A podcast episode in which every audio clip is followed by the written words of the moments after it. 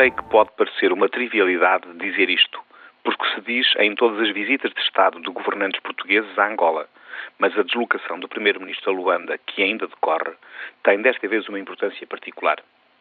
Porque ocorre num momento em que Portugal está ainda mergulhado numa situação económica difícil e Angola apresentará, neste ano e nos anos próximos, o maior crescimento económico mundial.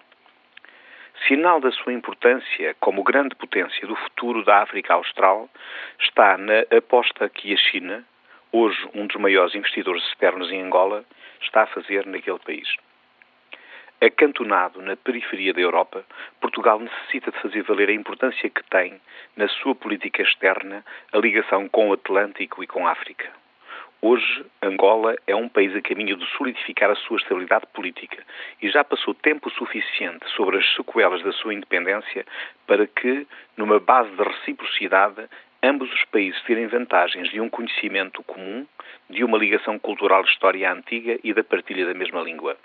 Nesta relação, ambos os países têm muito a dar e a receber. Pela circunstância em que ocorre, a visita de Sócrates pode marcar um ponto de viragem nas relações com um grande país que é já hoje o quarto destino das nossas exportações.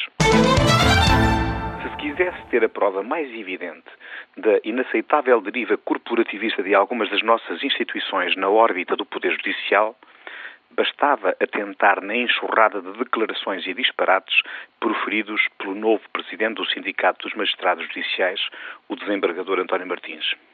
Diga-se, desde logo, que se compreende com muita dificuldade que membros de um órgão de soberania, os tribunais, tenham uma organização sindical. Para perceber o absurdo, imagine-se que os membros dos outros órgãos de soberania, nomeadamente o Parlamento e o Governo, também constituíam um sindicato.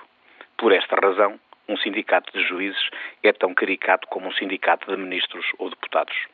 Agora, o que é inadmissível é que, em vez de defenderem os seus interesses de carreira ou salariais, o que seria compreensível, os sindicatos das magistraturas, e este senhor juiz, de forma particularmente pesporrente, venham querer condicionar a capacidade legislativa do poder político, seja o governo ou o parlamento, em matéria de justiça quer no âmbito dos códigos penal e processual penal, quer no âmbito da reorganização das polícias.